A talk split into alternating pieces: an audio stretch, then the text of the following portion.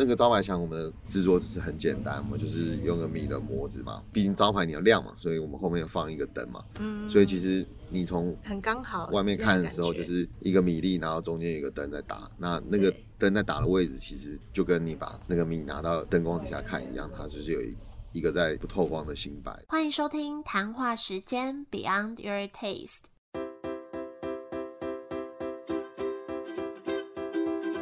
我是佩佩，谈话时间是我和 Irene 创立的美食平台，我们将会在这里挖掘美味餐点以外的小巧思与故事。既然已经是新的一年了，也代表谈话时间这个节目迈入第二年了。觉得时间真的过得很快，也很谢谢一路上陪伴我们的听众朋友。那今年我们也规划了一系列的节目跟很棒的店家。如果还没有听上一集的话，也可以先去听听看我们在去年整整一整年做节目的心得，还有在今年新的一年的节目规划。那今年一月份呢，会安排一系列的餐酒馆介绍。第一家要介绍的是一间以日本清酒为主打的餐酒馆，不知道大家有没有去过？它叫做新白。如果特别喜欢日本酒的话，很推荐你们去。那就欢迎老板小温来给我们介绍。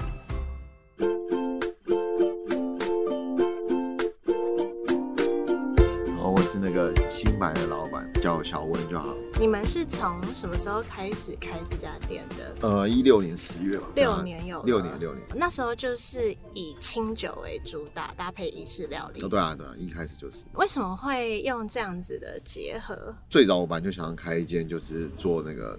卖单杯的日本酒，因为差不多一五一六年的时候，其实台湾没有什么地方在卖单杯的。你说都是一整瓶要开就是一整瓶，好像只有梅酒、柚子酒会单杯单杯。对，但是梅子柚子酒算水果酒，就是我们在讲的日本酒的话，其实是指那个米做的清酒，这才叫日本酒的。对，那是他们法规有规范的东西的。哦，那时候我的合伙人他本来就是做意大利菜的。对啊，那他就问我说：“哎，那我们要做什么风格的料理？”这样我就说：“你做你擅长的就好了，餐酒组合嘛，其实没有什么局限性啊，就是酒搭餐这个这块东西。”那像意式菜有包含什么？比如说意大利面、炖饭这种的。对啊，然后我们还有一些就是自己做的一些小料理啦，然后或是给人家搭餐用的肉啊、蔬菜啊那些东西这样。嗯，你是特别爱日本吗？或是你跟清酒之间有没有什么小故事？哦，我就是很早就开始喝日本酒了，就是差不多大学的时候，对啊，就大三、大四的时候，差不多就开始喝的。我其实不太知道清酒是就是要怎么解释它，然后我之前喝到的都是热的清酒。传统的印象就是。清酒好像是热饮啊，然后它没有太多的味道，然后就是干干净净的东西这样。但其实现在流行的清酒其实做的会蛮多变的，嗯，对啊，像有一些也会做成像 sparkling 啊，现在会做一些甜度、酸度啊，然后香气也是变化性也是蛮多的，对啊，有些会有果香啊那些东西的，就很像咖啡。跟其他其实应该是说酒、咖啡、茶这三个东西其实都蛮像，它会有各自的风味出现，那种味蕾上刺激的东西。你们也不止卖清酒，对不对？我有看到利口酒。哦，对啊，就是一些水果酒也是我们会卖的东西的。嗯，然后利口酒也有蛮多种口味。我那天点是水梨吗？还是什么西洋梨？然后就这个甜甜的那。那你们是不是 你们是不是会一直换酒单？对，清酒的酒单会换啊，但是像水果酒部分的话，我们变动比较少这样，因为呃，那比较算那个附属品啊，因为它不是我们主轴的商品嘛。是因为要一直换，所以才会用黑板当菜单嘛？这样可以一直修改。哦，对啊，最早的时候，那时候在设计那个店的时候就。考虑到这个东西，这样，因为很简单，因为设计单杯的话，客人一定来都想要喝不一样的嘛，对对吧？因为再好喝的东西，你喝两三次，你还是会腻嘛，对，所以你想要换个口味这样，所以单杯的酒单一定要给客人维持一个新鲜感。然后那时候就想说，因为我蛮懒的啦，就是如果你要一直做酒单，然后我要去印刷，然后那真的对，然后有时候可能 OK 好，假设我们开了十款酒单杯的酒单，那如果有两款要换，难道我又为这两款我要再去做个酒单？我觉得啊有点麻烦了。对，对啊，然后加上日本酒版就是一个小众，然后但是它的品相是蛮多样，那很多客人其实他看那个就是假设我酒单写某某酒造某某商品，然后多少钱，其实客人看他也没有什么概念这样，嗯。对吧？那我觉得墙壁就是酒单，它是一个很就是图像化的东西，客人可以很一目了然的知道说，哎，这个东西长怎么样。然后我们在旁边有一些小注解嘛。嗯，对。而且你是直接把酒瓶放上去，对不对？对啊，对啊，对啊。所以你可以马上，你可以马上看得到这个东西，这样。那你可不可以跟我们分享一下新白这个命名的由来，还有你们的 logo 有没有什么设计理念？新白的意思就是我们在做那个日本酒的时候啊，就是米有很多的成分在里面，但是它主轴中心有一块，就是它有一点比较多孔隙不透光的地方，就是你把那个米拿在那个灯光底下看，有一块就是叫有一个不透光的一个一个点，那个点你看到那个点就叫日文就叫新白的。你说日文翻成中文就叫新日文的汉字就叫新白。哦，这个是我们做酒的时候，我们都会把它外面磨掉，然后。我们也是要留里面的新白，然后再下去酿酒。那这个东西做日本酒，它的原始的素材的，所以那时候我们把它当我们的店名这样。那它的话就是可以让所有喝日本酒看到这个店名，他就知道哦，这个一定是跟日本酒有关的，对啊。所以也就是那个米粒中间那个新白的部分，它蕴含清酒所有的精华所在的意思。那不能讲精华啦，它就是淀粉含量的地方。然后因为它不透光，是因为它有些孔隙的，然后那个菌丝比较好，发酵的时候比较好。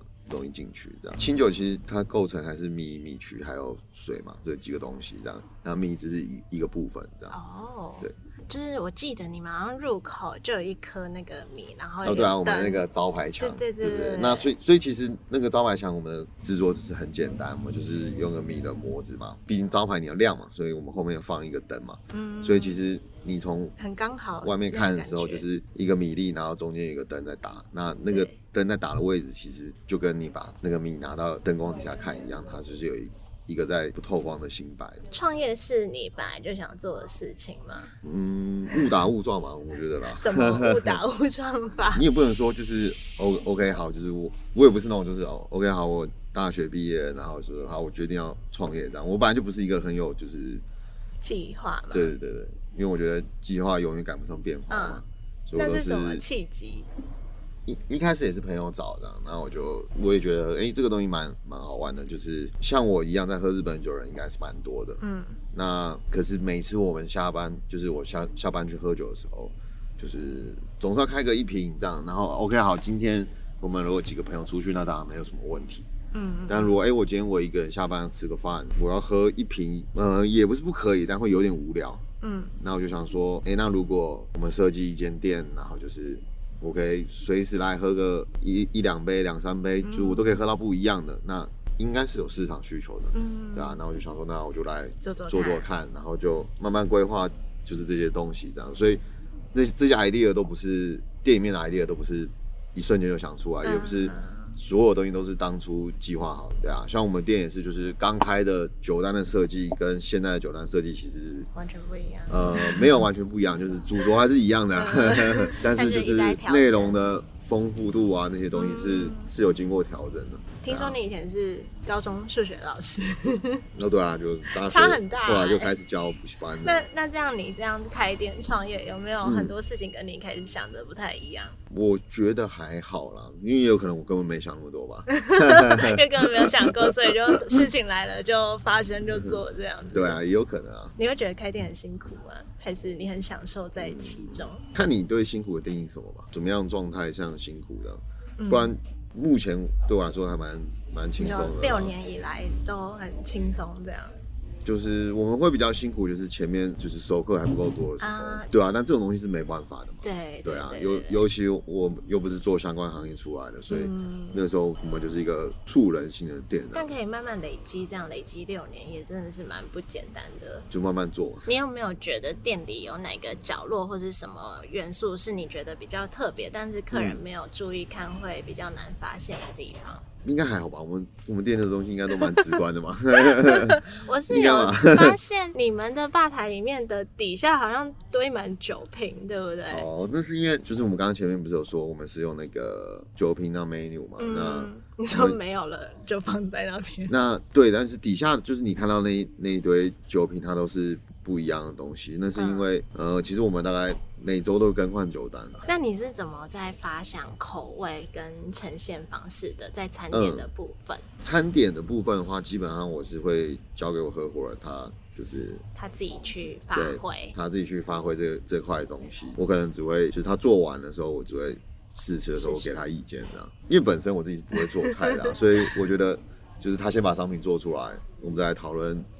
就是细节内容，对，你最推什么？嗯，我觉得这很主观啊。我觉得不管是吃饭还是喝酒，就是这是一个很很主观的东西，这样，嗯，对吧？就我一定有自己的个人喜好，这样，所以我觉得不能说我们一定要推一个什么东西，就是啊，这个东西是什么必必吃啊，什么之类的，这样，就是。我觉得是我们设计出来的菜单或酒单，一定都是我们很有经过你们每对，我们已经很有自信的商品了。那一定会有人喜欢，有人不喜欢。那我们唯一能做就是，我们可以帮他们做另外的九大餐的组合。嗯，就是哎，你本来就喜欢这个商品，但是经过我们的搭配之后，你可能会觉得，哎，今天的体验是比你想象中的更更好、更有趣的。嗯，那你有没有建议客人，比如说在品尝清酒的时候，应该？有没有什么品尝的技巧，或是他该注意什么？嗯，品尝的技巧，你不要一口干掉就好。然后慢慢喝，比如说先闻再喝吗？还是要？其实都可以啊，我们会先闻再喝啊。但其实我觉得啦，就是喝酒这个事情本来就不是一个很拘谨的事情。所以就是看你。对，所以他其实当然认真喝酒也会有认真喝酒的有趣嘛，就是。我们可以讨论味道的变化，然后这个酒的呈现。那这是当然是一些，这当然是很有技术性的东西。但是我觉得回归初衷本质，你会认真喝酒前的前提，一定是你本来就很喜欢喝酒。那你为什么喜欢喝酒？一定是你很享受这个过程，对吧？所以其实喝酒这个东西回归最原始的本质，就是你要开心快乐，这才是重点嘛。嗯，不是说我今天喝到多少味道，闻到多少东西这样，然后我今天就是一个比较好的喝酒体验。这样我觉得有时候大家对比较想到开心舒服，太太过头了。反正一个很开心的事情，变成哦，我今天如果考试一样没有闻到这个味道，我就白喝了这支酒这样。我觉得。对啊，就是有点那个，有点本末倒置啊。就是它本来应该是一个很轻松、很开心的事情，就它变成一个。很严肃的事情。对，但我是觉得认真喝酒还是有它的必要性的。那如果叫你用三个词形容这家店，你会选哪三个关键词？三个词哦，好像在考你们老板对这家店的了解。我应该是最了解的，因为我都自己顾吧台嘛。真的吗？我都在啊。我们算蛮任性的店了，我觉得。跟你一样吗？怎么的任性法？这个确实，我觉得这个也是，呃，我觉得这一两年慢慢大家开始注意到的东西，就是每个店都有自己的规则，嗯哼，对吧？然后也会有喜欢你的客人，也会有不喜欢你的客人，对吧？我们算蛮任性的，在选择我们比较适合的客人，这样。怎样是比较？就比方说，像其实，呃，我们不喜欢那个，我们应该不是说不喜欢，我们。店板就没有在接那个纯吃饭的客人哦，就我们的低消版就是要绑绑酒这样，对。当然我们偶尔还是会遇到客人说，哎。那我不喝酒这样啊？你们有卖那么多餐，为什么你不能那个？因为但你们主要还是就不然就是对啊，这是我们的主题这样对吧？然后也会有客人说，哎，那我点多一点东西或怎么样？那可不可以不要点酒？之前那个炒什么低消一杯饮料？对啊，对啊，我就说，嗯，在我看起来，那个低消一杯饮料这是完全没有问题的，对吧？因为这本来就一个自由市场嘛，你不喜欢你就你就不要进来嘛。我是属于就是这类规则的东西是没有对我来说是没有的余地，没有含扣的余地啊。对啊，我认定你。你是我的客人的时候，我当然给你应该有的服务。但是，只要我认定你不是我的客人的时候，我我就会很直接的拒绝这样。所以第一个是任性，第二个呢？但我们也是一个蛮 马上就是很很随性的店，就是比方说最最随性的一个点，可能是我们的营业时间其实是不太固定。真的？呃，我们有一个固定的开始时间啊。那故宫，但我们有一个固定的结束时间。因为你你在卖酒的店的话，比方说大家喝正开心的时候，你很难去切断它那个时间点。嗯，对吧？就是，甚至有时候，其实我也在跟客人喝酒，所以营业时间是不是马上就要结束了？这这件事情其实是是有讨论的空间的，这样，对啊。所以第二个是随性，关于营业时间。那最后一个呢？最后一个嘛。你这样让我也很期待你会讲什么。那不然我们看看，那你来过我们店之后，怕我被考试了。你是不是 当老师都这样子？换换你的最后，已经不知道讲什么，就要问学生。不会啦，就是你的第一个印象。我觉得丰富哎，因为也是看墙面，就第一次看到说啊，日本酒可以这样做，然后可以这么多种。有一点也算开启我对清酒的认知，因为我真的本来跟清酒不太熟。那哦，还是你平常很少喝酒？我很常喝酒，但我不太喝清酒。但这很正常，因为其实清酒版在台湾就是一个小众市场。对对。但喝的人越来越多啊，因为确实像我们这种卖日本酒单杯的店，其实这几年我觉得越来越多了。对啊。就代表喝的人变变多了吗？不知道，我觉得要讲形容词有点难度了。特色的话，我觉得是有吧，就我们确实多样性是有的，因为我们随时可以一直维持那个酒单的各种的多样性的。那其实酒单在设计的时候，我是让那个每一种味道都会出现到的啊。你说每一种风味，对，就是今天不会是整个酒单进来都是超甜的酒单，然后或者整个酒单都超酸，或者整个酒单都超拽的这样。不会每一个味道都带到一点这样。风味是比较偏向，比如说水果花香，就是我们在说酒的时候，呃，香气当然花果类的会有，但是其实我们还是需要一些比较传统米味比较扎实的酒，因为还是会有这样的客人嘛，嗯对吧？那我们当初设计单杯，就是我们希望每一个人都可以喝到不一样的东西，或是反过来说，哎，每个人都可以找到一杯他自己最喜欢的酒。嗯，对吧？这个才是我们那个维持那个酒单的丰富度的最重要的东西。那你觉得目前创业到现在有没有带给你什么体悟？体悟吗？太严肃了吧？或者感想、感想、印象深刻的事情、印象深刻的客人都可以。还好哎，其实大像我们一些熟客，最后都会像朋友一样，所以好像餐酒馆或者酒吧都很容易。变这样，因为你本来就是在做人跟人的事事情啊，对吧？就是像我们自己也是啊，我们会有习惯去固定的地方吃饭喝酒，这是正常的。如果真的什么印象深刻，那可能就是一些不是很想遇到的状况。你是会你是会跟人家主动聊天的人吗？我会看客人，你看起来很不像会跟人家 主动攀人谈的。我会看客人，就是我们到现在，我们应该是看得出来，有些客人是不想跟你讲话，对他可能不想讲话。然后有的客人他就想要来聊天，这个是我们看得出来的。那最后你有没有什么话想要对我们的听众说？有兴趣可以来喝喝看啊，在行天宫那一站嘛，对，其实我们是行天宫正对面。正对面，好哟，大家有兴趣可以去喝喝看，然后可以每次去都可以喝到不一样的清酒。那今天也谢谢小温的分享。